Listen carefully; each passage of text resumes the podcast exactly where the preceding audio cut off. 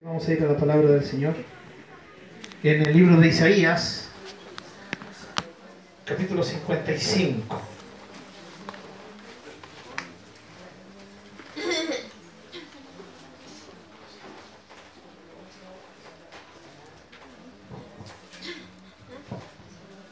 Mientras ustedes buscan, Jairito, ¿puedes venir un poquito, por favor? Busquen Isaías Vea si su hermano de al lado tal vez no, o algún hermano nuevo, no, no sabe buscarlo. Vamos a...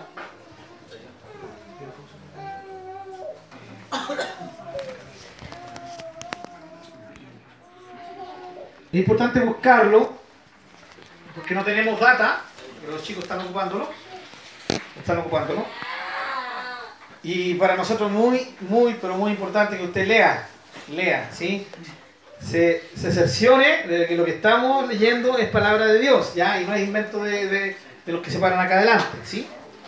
Isaías 55. Yo quiero compartir con ustedes sobre, voy a ocupar una palabra, una palabra bonita, paradoja. espectacular, ¿no? Terrible inteligente el hermanito. Vamos a leer. Isaías 55, versículo 1, ¿ya? Y el versículo 2. Eh,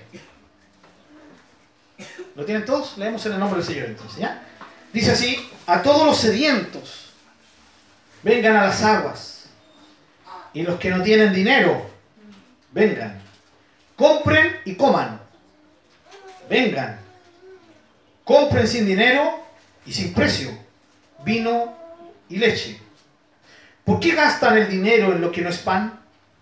Y su trabajo lo que nos sacia? Óiganme atentamente y coman del bien, y se deleitará su alma con grosura. Amén. Oramos. Señor, gracias porque tú nos permites tener acceso a tu palabra libremente, sabiendo que hay gente que no puede hacerlo en el mundo, gente que es perseguida por esto, Señor.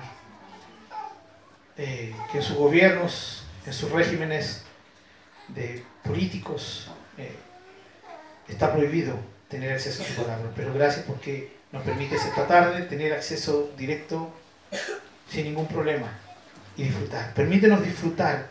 Espíritu Santo, enséñanos a estar atentos, guíanos a estar atentos y a disfrutar la exposición de tu palabra. Que la entendamos, que la saboreemos, que la podamos comer, Señor, todo. En el nombre de Jesús. Amén. Hermanos amados, eh, dije, dije paradoja, una paradoja sencillamente es algo que aparentemente es contradictorio, ¿ya?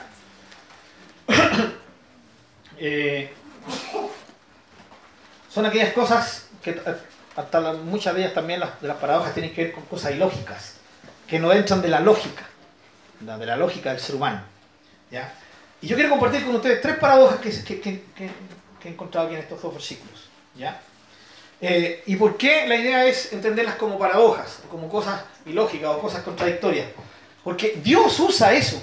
Es como un, llamado de atención, es como eh, cuando Dios se dirige, ¿ya? y de esta manera a través del profeta, y, llama la atención porque es como cuando uno escucha y dice, espera, espera, espera, espera, espera estoy bien, estoy en lo correcto en lo que escuché. Llama la atención, como es algo medio ilógico, llama la atención a las personas. Hace que, la atención esté puesta. ¿Sí? Que la atención esté puesta de tal manera que el mensaje sea escuchado. Eh, y esta revelación de estas aparentemente paradojas eh, son proféticas, vienen de Dios. ¿Ya? El profeta Isaías fue un tremendo hombre de Dios. Eh, es uno de los libros proféticos más largos, más extensos de la Biblia. Y dentro de todo lo que expone, escribe esto. Lo que nosotros acabamos de leer. ¿Leyeron conmigo, no? ¿Se dieron cuenta de la paradoja? ¿De, de algunas cosas ilógicas o no? ¿Qué, por ejemplo? Díganme que eso no es paradójico. ¿Sí? ¿Quién compra con dinero? Todos nosotros. No se puede comprar sin dinero. De hecho, la, expresión comprar ya incluye algo que tienes que dar a cambio. ¿Sí? Ahora, ¿se puede comprar sin dinero? Eso es absolutamente ilógico, no, no entra dentro de nuestra mente. ¿Pero cómo? Eh, ¿Por qué dices comprar, Señor? Mejor di, vengan y lleven gratuitamente. Y lo entendemos perfectamente. Pero el profeta ocupa estos términos y habla y dice, vengan, compren sin dinero, sin precio. Compren, ¿ya? Vengan a las aguas, a los que no tienen dinero. ¿Cuántos dicen amén? Hermano, estamos preparando, vamos hacer... Uy, se nos gustó mucho ese amén. Espera que nadie, nadie dijera amén. Recuerden que después la segunda ofrenda, un paréntesis, eh, nos estábamos preparando para traer una ofrenda especial para encielar San Marcos, ¿ya? Ese es la última, el último toque que le vamos a dar al templo de San Marcos, ¿ya? Por ahora, más adelante despacito vamos a ir arreglando algunas cositas, algunos detalles, pero necesitamos encielar porque la idea es comenzar a hacer cultos en el templo de San Marcos, de Caleta San Marcos, y por ahí se entra todo el viento. Y San Marcos ya está frío, bastante frío, hermano Marcelo, ¿cierto, hermano Juanito? Bastante frío. Ahora, cualquiera de los Juanes me... Ahí están los tres Juanes, los tres mosqueteros, los tres Juanes ahí predicando la palabra de San Marcos. Eh, entonces, la idea es que nos preparemos para esa ofrenda, hermano. Por eso me preocupa que hayan dicho amén. Cuando dije no, no tenemos dinero. Eh, ahora, para, para nuestras visitas, bueno, creo que no hay visitas, todas son de casa. ¿ya? Excepto cierto Claudio y Mare, pero también son parte de la familia del Señor. ¿Ya? Ya nuestros hermanos también son de casa, así que Hermano, eh, el pedir, recuerden, aquí nosotros pedimos dinero y usted puede estar tranquilo, ¿ya? Tranquilo, ¿no? Para que el pastor gane 30 millones de pesos aquí, ¿sí? Se puede relajar, claro. Pedimos, sí, sí, pedimos ofrendas especiales con un fin. La semana pasada fue una ofrenda especial para una de nuestras amadas hermanas que lo necesitaba, ¿cierto? Para poder apoyarle. Y así sucesivamente. Pero usted, cuando ya están pidiendo plata de nuevo, ¿ya? Eh, no, hermano, sencillamente pedimos, y, esto es pedir, ¿cierto? como dice el dicho, en pedir no hay, no engaño. Ahora, algunos que son bien engañosos para pedir, pero ya intentamos que eso no sea el caso nuestro. Sencillamente, si Dios pone su corazón, usted da. Aquí hay libertad absoluta. Nadie va a estar pendiente si Dios nos dio. ¿ya? Y la hermana que pasa la ofrenda tampoco va a estar, ¿cierto? Haciéndole eso. Nada de eso, no. El hermano la hermana pasa y libremente aquí ofrendamos. Si Dios le puso en su corazón, le puso una cantidad, por lo que avisamos la semana pasada, usted la va a poner. Sí, lo que juntemos hoy vamos a tener que seguir con, este, este, proceso de, apoyo, ¿cierto?, para terminar, pero por, por ahora vamos a ser muy agradecidos con lo que logremos juntar el día de hoy. Cierre paréntesis. ¿Sí? Cierre paréntesis. Seguimos con sin dinero. Vengan, una vez al principio, vengan a las aguas de los que no tienen dinero, vengan, compren y coman, vengan, compren sin dinero y sin precio vino y leche. La primera paradoja es esta. ¿Eh? ¿Cómo compro? ¿Cómo se compra sin dinero? Eso es un regalo. Pero ¿por qué dice compra? Por eso. Porque la idea de la paradoja es llamar la atención. Y esto especialmente en nuestro tiempo, ¿no? A ver, a ver, a ver, dígame eso de nuevo. Comprar sin dinero. ¿Dónde? ¿En qué almacén? ¿Sí? ¿Dónde? ¿En qué supermercado se hace eso? En ninguna parte, hermano. No, hermano. Es Dios quien está diciendo, vengan a mí y compren sin dinero, sin precio. ¿Ya? Ahora fíjense, ¿qué? ¿Comprar qué? Dice vino y... Aleluya, ¿cuántos estarían felices, no? Vino. Vino y leche. Hermanos, el concepto del vino en la Biblia es un concepto eh, de una cultura absolutamente diferente a la nuestra. Nuestra cultura es una cultura alcohólica, ¿o no? Claro, es la cultura alcohólica. Hermano, yo les quiero contar cortito una experiencia. un hermano en el sur, esto lo contaba un pastor amigo. Un pastor amigo decía que su abuelo, su tata, era un hermano que, siempre iba bien de ternito a la iglesia y era parte de la ayuda a la iglesia. ¿Sí? Pero el hermano, algunos hermanos sabían que el hermano era bueno para para tinto, ¿cierto? Para, ¿Cómo dicen? Sí, no, cuando uno, el codo se me olvida siempre el dicho. Eh, bueno, va a empinar el codo, ¿ya? Entonces, los hermanos lo, hacen coordinar, porque coordinan, sabía, entonces el pastor dijo, aquí me pilló el hermano y, agarró proverbio y predicó sobre cuando el vino rojea. En el libro de Proverbios dice, ten cuidado con el vino porque ese, ese rojizo, ¿cierto? Que hace que tú lo mires, como que te envuelve, Entonces empieza a darle como tarro al hermano. ¿ya? Entonces el pastor termina su predica diciendo, ojalá agarraran todo el vino del mundo y lo tiraran al río. Amén, dijo. Y el hermano, el abuelito estaba, pasó a coordinar. Dijo, bien hermanos, gracias a Dios por su palabra. Entonces vamos a cantar el himno en el río. Bueno, hay un himno antiguo que se llama En el río, más allá. Entonces, ¿lo entendieron chiste? Sí, algunos se ríen.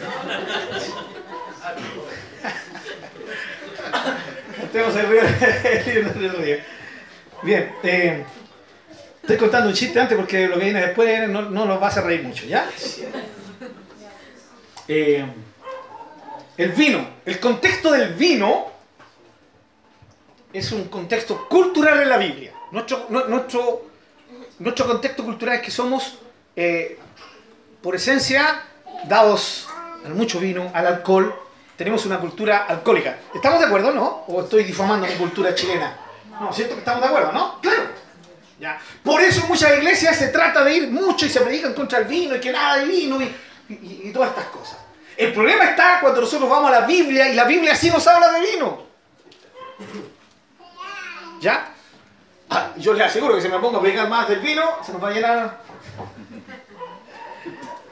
La cultura judía, hermanos, la cultura bíblica, era una cultura que aunque se emborrachaban, no era costumbre. Usted nunca veía una persona botada en el suelo, ¿sí? Porque había bebido y había bebido tanto que ya no tenía ni conciencia de lo que hacía.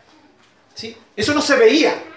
Se tomaba el vino, se usaba el vino de una forma moderada para alegrar el corazón, incluso, ¿cierto? El, Señor habla de eso, de que el vino alegra el corazón, eh, pero no era como nosotros, que tendemos que a- a vivir una adicción al alcohol. ¿ya? Aparte que el vino de ese tiempo era muy diferente al de hoy. Usted sabe que para que usted se tome ese vinito, ¿sí? ese vinito tinto, el blanco, tiene que pasar por todo un proceso químico. Sí, claro. Porque cuando se hace el vino así, en bruto, el, vino cierto de la uva es, es, como eh, medio, eh, no es puro, no, no, usted, usted no mira a través de él. Y el proceso los químicos, hermano, nos produce lo que hoy día nosotros tenemos como el vino. Vino que usted quiere que se venga el chubacara, el, en fin, el nombre que tenga. San, Santa Rita, San Pablo, San Pedro, San Juan, todos los Juanes ahí por ahí. Eh, hermanos, pero el vino de ese tiempo eh, no se usaban químicos como los de hoy. Era un vino mucho más puro, embriagaba por supuesto, todo vino embriaga. ¿Sí? Y además se tenía la costumbre, que usted no lo crea, de diluir el vino. Ahora yo no estoy diciendo, ¿cierto? Sol- solamente estoy diciendo esto para que entendamos por qué aquí dice vino. ¿Ya? Vengan y compren vino. ¿Ya? Cualquiera persona que, ¿cierto? Que, que tiene problemas con el alcohol diría amén a esto. Ven, ahí está la Biblia. La palabra de Dios me apoya. Echémosle nomás. Amén, pastor. Amén. ¿Ya? Pero no es en este contexto que la Biblia, en nuestro contexto que la Biblia está hablando. El vino, hermanos, aparte de lo que ya le he explicado, el vino era algo muy importante dentro de la mesa, ¿sí? Dentro de lo culinario ahí en, en- en- la- en los tiempos bíblicos. Y de hecho hoy día, hermanos, en la, aún en el Medio Oriente, en los países del Medio Oriente, sigue siéndolo. Se degustan muy buenos vinos, ¿sí? Y en el tiempo bíblico, una, el vino ayudaba a animar a la persona. Chuta, pasaron dos personas ahí, me justo diciendo el vino allá. Y había que entrar y se sentaban a escuchar la palabra. Eh, el vino ayudaba al ánimo, ¿sí? Al ánimo. Segundo, el vino funcionaba ya como eh, medicina. Como medicina. Los que conocen la palabra de Dios, el apóstol Pablo le dice a Timoteo, que era un, un jovencito que sufría de hartos dolores, tenía serios problemas estomacales, le dice, ya no bebas agua, sino bebe un poco de vino. Noten bien, un poco de vino, ¿cierto? Por tus constantes malestares estomacales. Era usado médicamente también el vino. Ya, y tercero, era algo que ellos producían, ¿ya? Y que vendían, por lo tanto ayudaba a la economía. En ningún sentido el vino en la Biblia significa apoyar la adicción al alcohol, a la borrachera, ¿ya? aunque siempre ha habido personas que han caído en esto. ¿ya? Pero qué lindo que el Señor transforme vidas. Amén, hermanos. Dentro de nuestras filas tenemos gente que eran borrachos y de ellas no lo son. ¿ya? Tenemos gente que eran adictos a, a- a la droga y ya no lo son. adictos a esto, adictos a este otro, porque generalmente tenemos solamente el alcohol y la droga. Hay muchas adicciones. Vivimos en una sociedad adicta a muchas cosas, hermanos. ¿Sí? Hoy día, esta la lleva, ¿no? Esta adicción. De hecho, me está llegando un mensaje. La adicción, hermanos, y el vino en el Nuevo Testamento y en el Antiguo Testamento nos habla en este sentido. Por eso aquí dice, vengan y compren vino. ¿Queda clara la aclaración? ¿Sí, hermanos? Ya, no quiero que nadie se vaya diciendo el pastor predicó que teníamos que comprar vino. Démosle nomás, echémosle nomás el vino. Acabo de explicar a qué se refiere el vino aquí. El vino es la parte importante de la cultura. Y al ladito del vino que aparece la la leche. Sin comentarios, ¿de acuerdo? Leche colún, hermano. Leche colún. Eh, tenemos que ser capaces de comprender esto. Vino y leche. El vino y la leche ayudaban a la buena nutrición en ese tiempo. Es en ese contexto que se dice vino y leche. Y en el segundo versículo menciona otro alimento. ¿Cuál es? Pan. El pan es un alimento importante dentro de nuestra cultura, pero lo ha sido a través de todos los tiempos, de, casi todas las culturas. El pan, hermano. Y dentro de la cultura bíblica el pan era muy importante, muy importante. Tanto así que el Señor ¿sí? dice, yo soy el pan de vida. El pan de vida. ¿sí? El que come de este pan vivirá eternamente.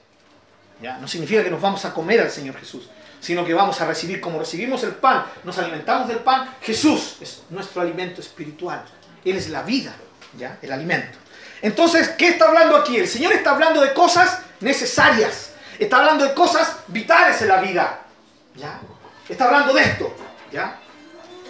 Y el Señor invita. La primera paradoja entonces, después de, aclarar esto, es, ven, compra gratuitamente. Y esto es una paradoja en ser humano. ¿Saben por qué? Porque el Señor dice, ven, compra gratuitamente, sin pagar precio, y la gente no quiere venir. ¿Sí? ¿O no? ¿No quieren venir?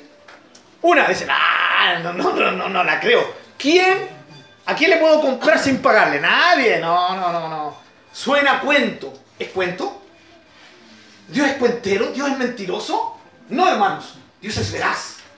Todo hombre puede ser mentiroso, y lo es. Ya, hombre y mujer. Pero Dios es, eh, perdón, eh, todo hombre es mentiroso. Solo Dios puede ser y es veraz, absolutamente veraz. En Él no hay absolutamente ningún tipo de falsedad, de engaño. Y los que conocemos a Dios decimos amén, ¿cierto? Sabemos que es así. Nunca nos ha mentido, nunca nos mentirá porque no está en su esencia. Dios es veraz. Por lo tanto, cuando Él dice, ven, compra sin dinero, es verdad. Ahora, ¿por qué más la gente no quiere venir ante una invitación tan grande como esta? Porque el hecho de comprar sin dinero, comprar de Dios para ellos significa, ah, que me voy me voy a tener que comprometer con Dios. Y la gente hoy en día no quiere compromiso. ¿Se da cuenta de eso, no? Ojalá me, el menor compromiso posible. ¿O no? Hoy día está de moda. Los cristianos que se congregan, pero que entran y salen. ¿Sí? O sea, quiero escuchar palabra de Dios. ¿Sí? Escucho palabra de Dios, me voy a rápido antes que el pastor me agarre y me diga, eh, hermanito, ¿cómo está? ¿Cómo usted quiere ser parte de la iglesia? No, no, no, no, no, no, yo no quiero compromiso con nada. ¿Sí? Queremos ser libres. Porque ya los jóvenes no quieren casarse. ¿Ya? Esa, esa excusa romántica, ¿no? Mi amor, mi amor por ti no se basa en un papel firmado. En esos tiempos, hermano, en los años 90, esto sonaba maravilloso. O sea, estaba ya una canción, ¿o no? ¿Se acuerdan, hermano, Daniel, esa canción, o no? La del papel firmado, ¿cierto? El matrimonio, ¿no se acuerda? Shh, soy más, no. Más viejo que. ¿Tan viejo soy yo? No me acuerdo. Sí, sí, de, nuestro año, por hermano Daniel, ¿ya? Que somos un poquito más allá de los 40. Hermano Juan, ¿usted se acuerda, no? ¡Ta! Hermano Marcelo, ¿tampoco? Parece que. Ya, no importa. ¿Ah? Bueno, hermano, sin comentarios. Bueno, la canción decía eso. No necesito firmar un papel. ¿sí? Y, y, eso suena, sonaba atractivo. Hoy día, sale para allá. El que no quiere casarse porque según él su amor no se basa en un papel firmado es porque no quiere compromiso. ¿Es así o no? Claro. Por dentro está diciendo mi amor, y lo está mirando con sus ojos, con sus labios está diciendo, mi amor por ti no se basa en un papel firmado, pero por dentro está diciendo, firmo, y después me da por separarme, y tengo creo, y esta capaz que me demande la pensión alimenticia, y empieza a sumar, no, no, no, no, no, no, no, mejor lo otro. Listo, sin compromiso, libre. Nadie quiere compromiso hoy en día. ¿Sí? Ahora, no quiere compromiso con lo que no le conviene, pero todos estamos comprometidos, ¿cierto? Con los bancos, estamos comprometidos con las casas comerciales. Ahí sí, bienvenidos al compromiso. Estoy comprometido. ¿Sí? Ah, sí, ¿con qué estoy comprometido? Con la casa comercial tanto, 25 años. Estoy con el banco comprometido 30 años. Pero es un compromiso que nos gusta, que, que, nos conviene. Pero cuando se trata de compromisos reales, hermano, el ser humano arranca los compromisos. Eh, ¿Estoy calumniando a nuestra, a nuestra humanidad? ¿Es una calumnia? ¿O es verdad, hermano? ¿Sí? ¿Están de acuerdo conmigo? Qué bien. No, hay, no, no, no quieren compromiso. Entonces no se quieren comprometer con Dios. La paradoja es que el Señor dice, ven, compra gratuitamente, compra sin precio. Ven, yo te quiero bendecir, quiero que disfrutes, quiero que tengas una vida plena. Ven, sin precio. Pero la gente no quiere venir. La gente prefiere decir, eh, ahí está el dicho, no, cobre, porque si usted cobra la gente lo toma más en serio. Hasta cierto punto es verdad. Hasta cierto punto es verdad. ¿Ya? La gente cuando es gratuito no le toma el precio. Pero cuando la gente paga también quiere demandar.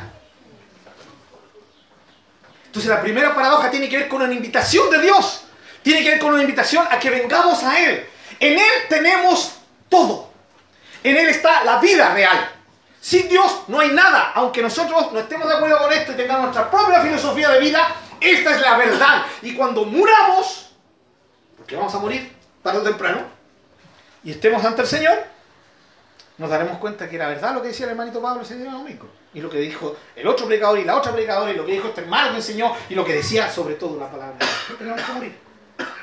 Y que la vida consistía en dedicarla a Dios. En eso consiste la vida. Si nosotros buscamos otra forma de vivir, nunca vamos a tener una vida plena. Nunca. Yo digo amén a eso porque es algo que no solo lo, creo, es algo que lo he comprobado. No solo en mi vida, sino al ver también la experiencia de otras personas. Compren sin dinero, sin precio, vino y leche. Amados, ¿esta paradoja se aplica a nosotros? ¿Será que nosotros tenemos todo en Dios? que Dios no nos cobre nada, que Dios lo haga todo tan, con tanta bondad por nosotros, eh, gratuitamente, y nosotros rechacemos su invitación. Y, no me refiero, hermano, a, la, a rechazar la invitación de la salvación, porque creo que la mayoría de las personas aquí en algún momento han recibido al Señor y ya son salvos. ¿Sí? ¿Estamos de acuerdo con eso, no? Ya, entonces, no me refiero a eso, me refiero a, a los dones que Dios tiene hermanos, las instancias que Dios ha creado. Partiendo de la, de la instancia más maravillosa que puede existir para un ser humano. ¿Saben cuál es? Tener tiempo con Él. ¿Me escuchó? Tener tiempo con Él. Entienda una cosa, hermano. Él es el Dios Todopoderoso. Él no lo necesita ni a usted ni me necesita a mí. Y sin embargo, Él hace una invitación, ¿no? Pero eso lo vamos a ver más detenidamente después. Él, es Dios, hermano. Y Él nos invita a pasar tiempo con Él, a tener amistad con Él, a, tener un tiempo y una amistad de intimidad con Él de una amistad profunda, de una relación profunda, fluida con Él. Y Él está invitándonos a recibir sus dones. Sus dones. Eh, pero ¿Será que nosotros rechazamos esos dones? ¿Cuánto tiempo estamos dedicando nuestras vidas a Dios? ¿Sí? Recuerden, hermano, lo hemos, lo hemos compartido en varios domingos yo, lo, lo compartí con ustedes. Eso de que no hay tiempo es una excusa vana. Podemos hacernos el tiempo para estar con Él. Y Él quiere que estemos con Él. ¿Sí? Y de ahí un sinfín de otras cosas. Por ejemplo, ¿cuántos quieren conocer más a Dios? No me respondan, no me respondan. Es una pregunta retórica. ¿Cuántos, quiere, ¿Cuántos queremos conocer a Dios? Pero ¿cuántos dedicamos tiempo a conocer a Dios de la forma y de la única forma en que podemos conocerlo? ¿Sí? Hermano, a Dios no se le conoce a través de sueños. Dios nos puede dar sueño especial, claro, es soberano. ¿Ya? A través de visiones, Dios también nos puede dar visiones, ningún problema. ¿Ya? Pero la única forma de conocerlo profunda, realmente, es a través de la escritura, de la palabra de Dios. No hay otra forma. Entonces, soy yo de esos que aprovecho ya. Hay un estudio, va, voy ahí porque sé que voy a aprender. ¿Sí? Tengo un tiempo ya, tengo 15 minutos, ¿en qué lo ocupo? Ah, leer la palabra de Dios. ¿Hago eso? Es ahí cuando el Señor está diciendo, ven, compra gratuitamente. Él tiene tanto que darnos, pero somos nosotros los que muchas veces no reaccionamos ante eso. Y preferimos reaccionar y comprar con dinero otras cosas que no son de trascendencia para nosotros. La primera paradoja.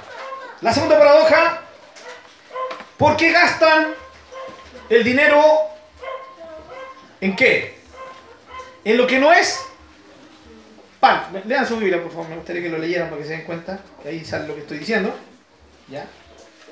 ¿Por qué gastan el dinero, el dinero en lo que no es pan? Eh, y su trabajo en lo que no actúa. Lee por favor la NBI. ¿Qué dice? Es otra versión para nuestras visitas. ¿sí? Hay varias versiones de la, de la Biblia. ¿Por qué gastan su dinero en lo que no alimenta y Muy su sueldo en lo que no les sacia? Ya. Ahí está. ¿Sí? ¿Por qué gastan su dinero en lo que no les alimenta? El pan en la Biblia es símbolo de alimento. Y es justamente, por eso lo traduce de esa manera, otra de las versiones de la Biblia que es la nueva versión internacional. ¿Ya? Es la misma Biblia para, para que no, quienes no saben. La- las versiones son diferentes formas de decir lo mismo. ¿Ya? No hay problema en eso. Y ahí, por ejemplo, la, la- la versión internacional. ¿Por qué gastar? Esto es una paradoja, hermano. Gastar dinero, gastar ¿sí? Eh, el dinero que ganas sacándote la mugre y gastándolo en lo que no contribuye, en lo que es pasajero. Gastas el dinero en, en lo que no sirve, en lo que no te sirve de verdad. Hermano, con todo respeto hacia las personas que les gusta las maquinitas, ¿es cierto? Que se juega, que se echa dinero, ¿no? ¿Saben a qué, a qué me estoy refiriendo, no? Hermano, yo no meto la vida a nadie. Cada uno gasta el dinero lo que quiere. Aquí estoy explicando lo que Dios dice. Y Dios está diciendo, ¿cómo gastas el dinero? En lo que no es productivo, en lo que realmente no sirve. Y ustedes ven a gente gastando, gastando, gastando. Ahora ellos dirán, en mi plata, hago lo que quiero con ella. Y uno dice, por supuesto. ¿Amén? Pero aquí estamos hablando con hijos de Dios que ojalá que ninguno se le ocurra decirme eso. Que si no los expulsamos de la iglesia inmediatamente.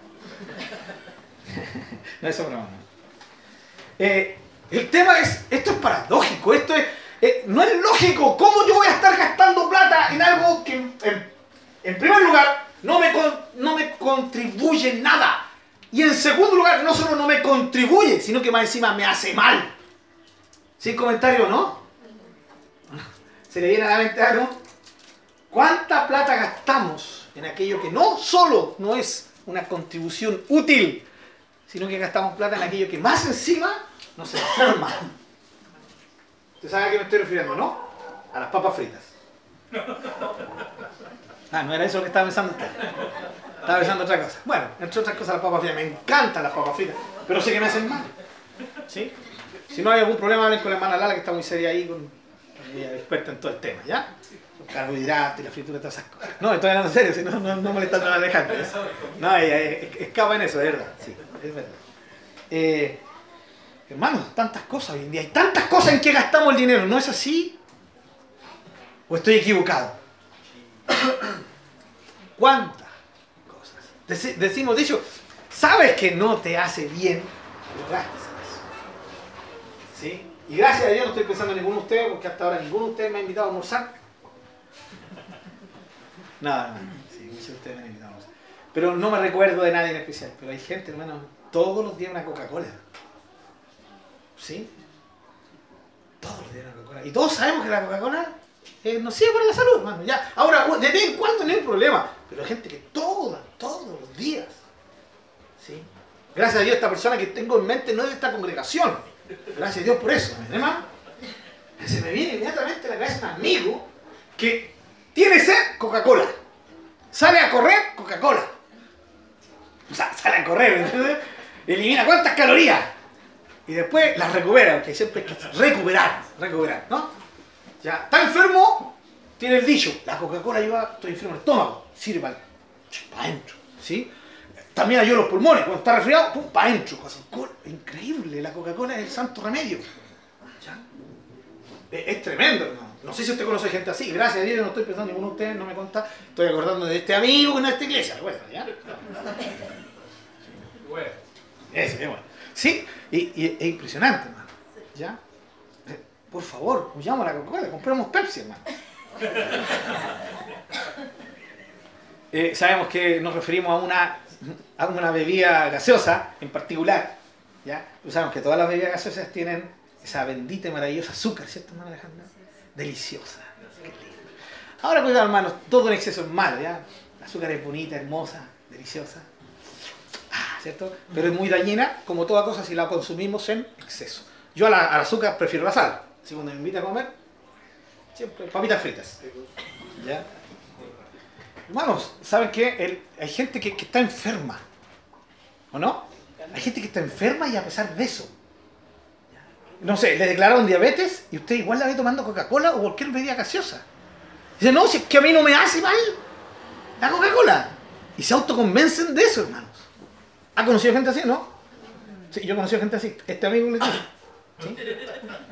Es, tremendo. Es, es una cuestión increíble. Y- Y uno ya dice, correcto, ya, si él cree que no le hace daño. No, no, no. Yo sigo tomando. Desde que me, me dijeron que tenía diabetes, yo sigo tomando Coca-Cola y a mí no me ha pasado nada. Espérese un ratito más, nomás. Ese es el tema. ¿Sí? Y gastamos dinero. Estoy siendo un poco eh, chistoso en hablar de estas cosas, la Coca-Cola, pero eso también es en serio, hermanos. ¿Sí? ¿Cómo cuidamos nuestra salud? Eh, pero no solamente en estas cosas de la alimentación diaria, sino en otras cosas. ¿Cuánta gente no gasta casi el sueldo completo en sus adicciones? Y como les dije, no solamente está la adicción del alcohol, la adicción de la droga. Hoy en día hay diferentes tipos de adicciones. ¿Cuánta gente no gasta adicción en su celular y, carga y carga porque tiene que jugar a su juego y no puede estar sin su juego? Y gastan dinero en eso. Padres de familia, ¿sí? Que se gastan casi todo el sueldo y prefieren gastar, no sé, en, eso, en eso que le, que- que le agrada. Los nuevos padres de familia, ¿sí? No los de 40 para arriba. ¿ya? Sino de 40 para abajo. ¿sí? Que son capaces de comprar siempre el último juego. ¿Ya? Ahí, para jugar. No, es que yo juego para jugar con mi hijo. Para tener tiempo con mi hijo.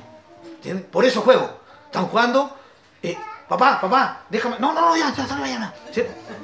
Queda clarito que nunca fue por el hijo. Papá, sacamos a jugar fútbol. No, no, estoy jugando. Ven, ven, siéntate aquí como juguemos. Y más encima, si le gana el cabro chico, lo, lo castiga. Usted se ríe, pero hay gente así. Hay gente así. Y gastamos en eso, gastamos en tantas cosas que al final no nos contribuyen. Eso es una paradoja, es algo ilógico, no es racional, pero hoy día pareciera que fuera racional. Y el profeta nos dice, ¿por qué gastan dinero en lo que no te contribuye, en lo que no es realmente alimento, en lo que realmente no te va a bendecir? ¿Por qué gastas dinero en eso? En otras palabras, ¿por qué malgastas el dinero? Una paradoja.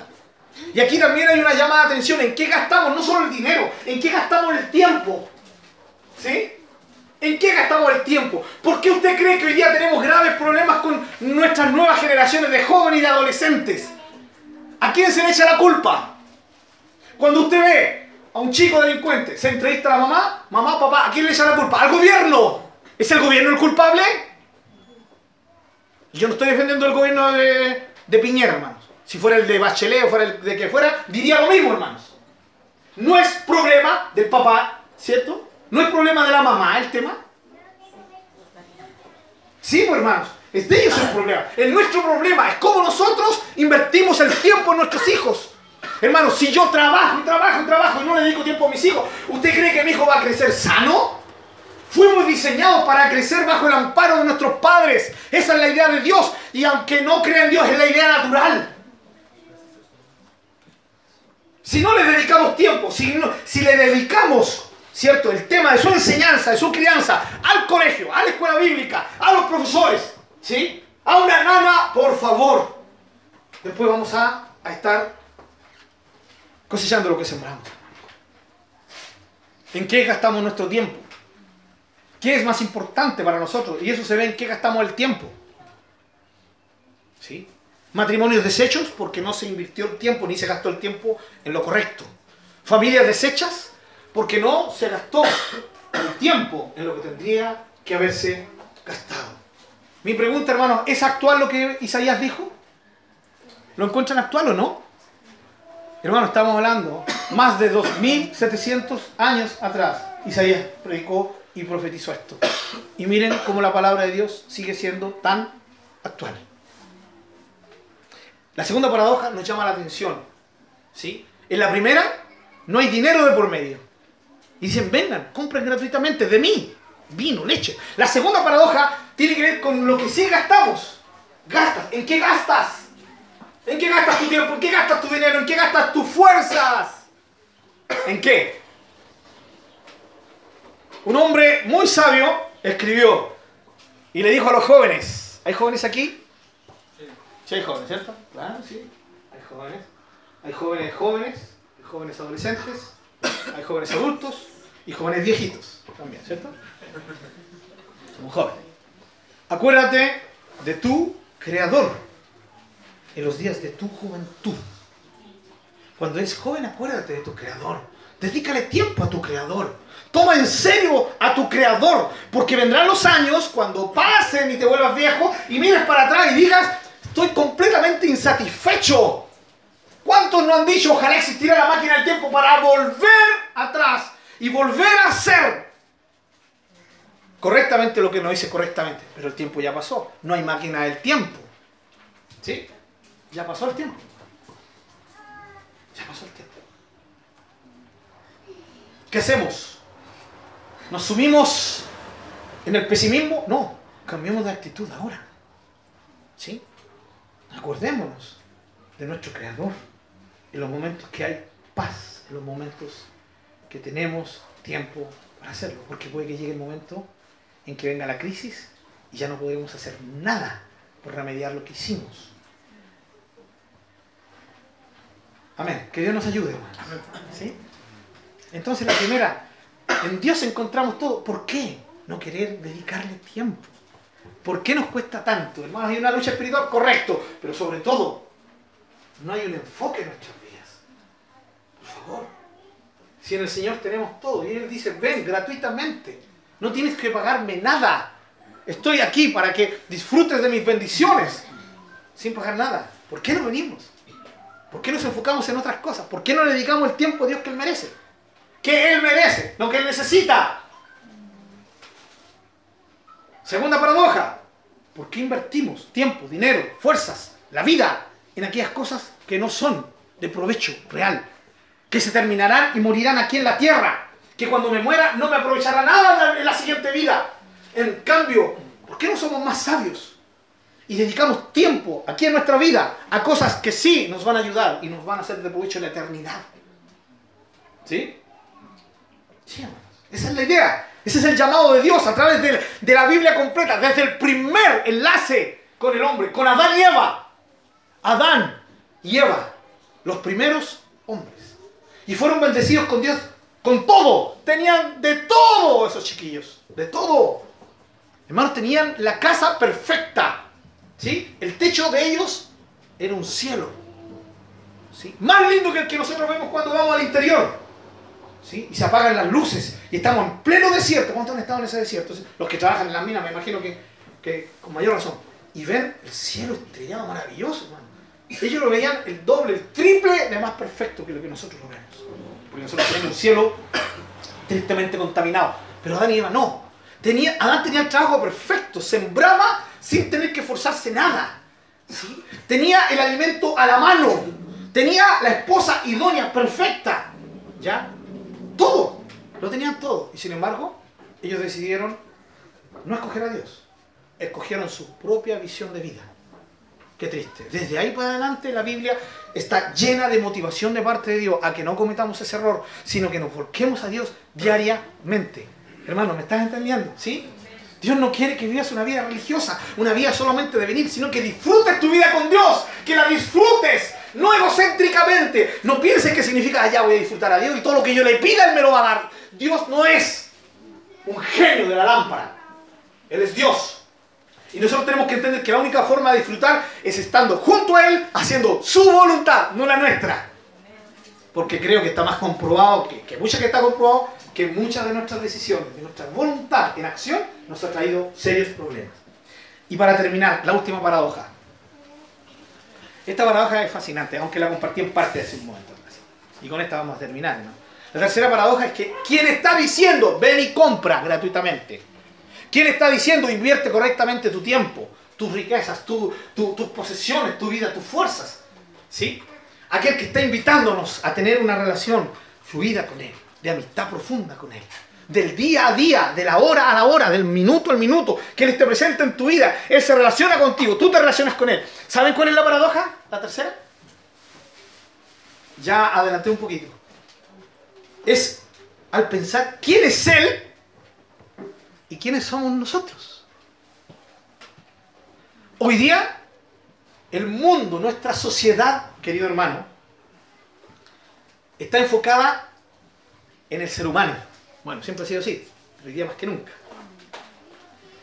El concepto que se tiene de Dios es el ser, ese ser que está ahí, los que creen en Dios, ¿sí? que está ahí para ayudarme en mis depresiones, ayudarme en mis deficiencias, en mis necesidades, está ahí. Para eso existe ese Dios. Yo creo en Dios. Para eso está ese ser todopoderoso ahí. ¿Es el correcto enfoque? Ese es el enfoque egocéntrico, es el, es el enfoque antropocéntrico, donde el hombre es el centro y donde todo, inclusive Dios, gira en torno a él. Pero eso es caos, hermano. Y no es la idea original. ¿Saben cuál es la idea original? ¿Cuál es? Dios en el centro y todo gira en torno a Él. Amén. Existimos no para que Él nos sirva. Existimos para Él. Amén. Sí, existimos para nosotros ser para Él. Amén. Oh, que Dios más, más fome. O sea, que ser más egocéntrico. Ah, quiere ser la lamparita de la mesa. No, hermano. Él es Dios. ¿Y saben por qué decimos cosas como esa? Porque no lo conocemos de verdad. Necesitamos conocerlo a Él. Realmente quién es Él. Y cuando lo conocemos nos inclinamos ante Él. Y disfrutamos vivir para Él. Amén. Disfrutamos que Él sea el centro. Amén. Nos gozamos con eso. Cada día es un despertar y decir, ah, gracias Señor, porque yo y todo gira en torno a ti, porque tú eres el centro. Lo mereces por quien eres, lo mereces por lo que haces. Entonces el punto es, ¿saben cuál es la paradoja? Que Él es un ser absolutamente independiente, no necesita de su creación. Ese es el Dios que nos enseña la Biblia. ¿Sí? Sí, hermanos. por favor, no se imaginen, ¿no? Ay, yo pensé que el Dios de la Biblia es el Dios de barbita blanca, bonachón, gordito. ¡Oh, ¡Feliz Navidad! Ah, no, ese otro, ¿cierto? Ese, es que los hacen parecer tanto, ¿no? Que uno ya después no sabe cuál es la diferencia, ¿no? Ya, pero sí, bonachón. ¡Oh! ¿Cierto? Sí, pídeme lo que quieras y te lo daré. No, yo existo para que tú seas feliz. Él no existe para que seamos felices.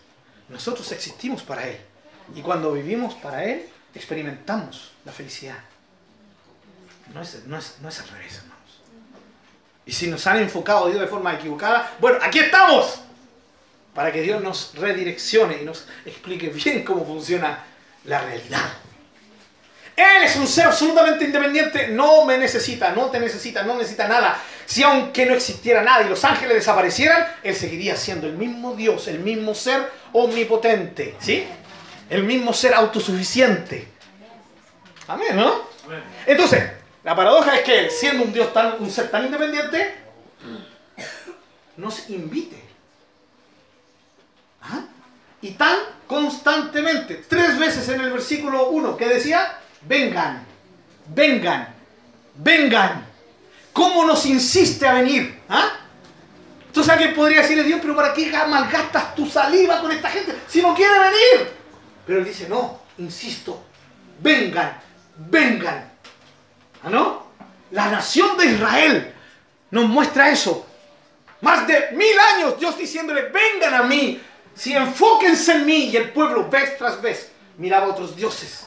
Miren esto que es paradójico. Tenían al Dios verdadero que les había abierto el mar rojo, que les había dado maná en el desierto, que habían visto maravillas. Pero ellos preferían seguir a un Dios hecho de madera, que tenía boca, no hablaba, que tenía pie, no caminaba, que, no, que, tenía orejas, ni, escuchaba. Pero yo no, este es mi Dios.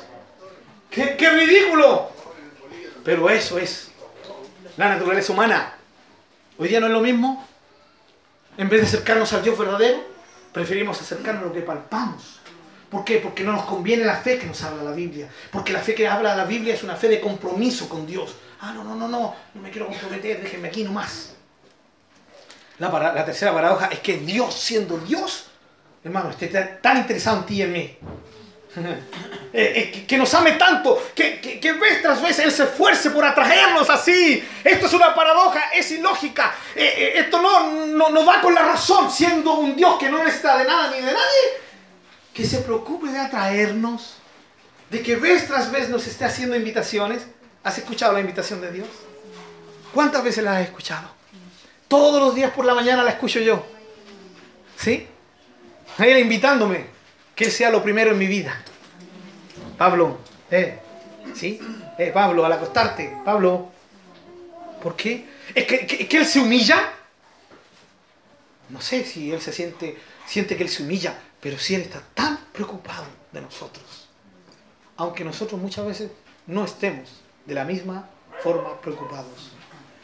Eh, la tercera paradoja a mí me deja anonadado no me necesitas.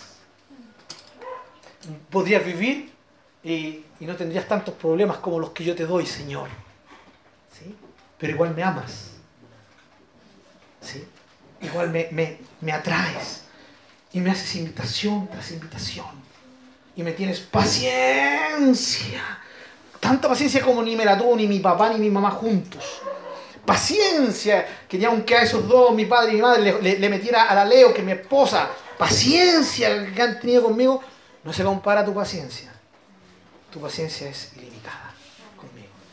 Pero no significa que yo voy a estar haciendo lo que quiero siempre, total, es infinitamente paciente. No, su justicia también es válida. ¿Sí? Y si yo peco, si yo hago mal, él tiene que entrar en acción. No es que su paciencia se acaba. No es como cuando el papá dice, ya, me aburriste, ¿o no? Dijo, Me cansaste, me sobrepasaste, mi paciencia se acabó. Así reaccionamos nosotros, ¿no? Sí, y los que todavía no son papá, se recuerdan que el papá alguna vez se los dijo, ¿no? Ya, me aburriste, hasta aquí no más llegaste, ¿cierto? Ya, listo.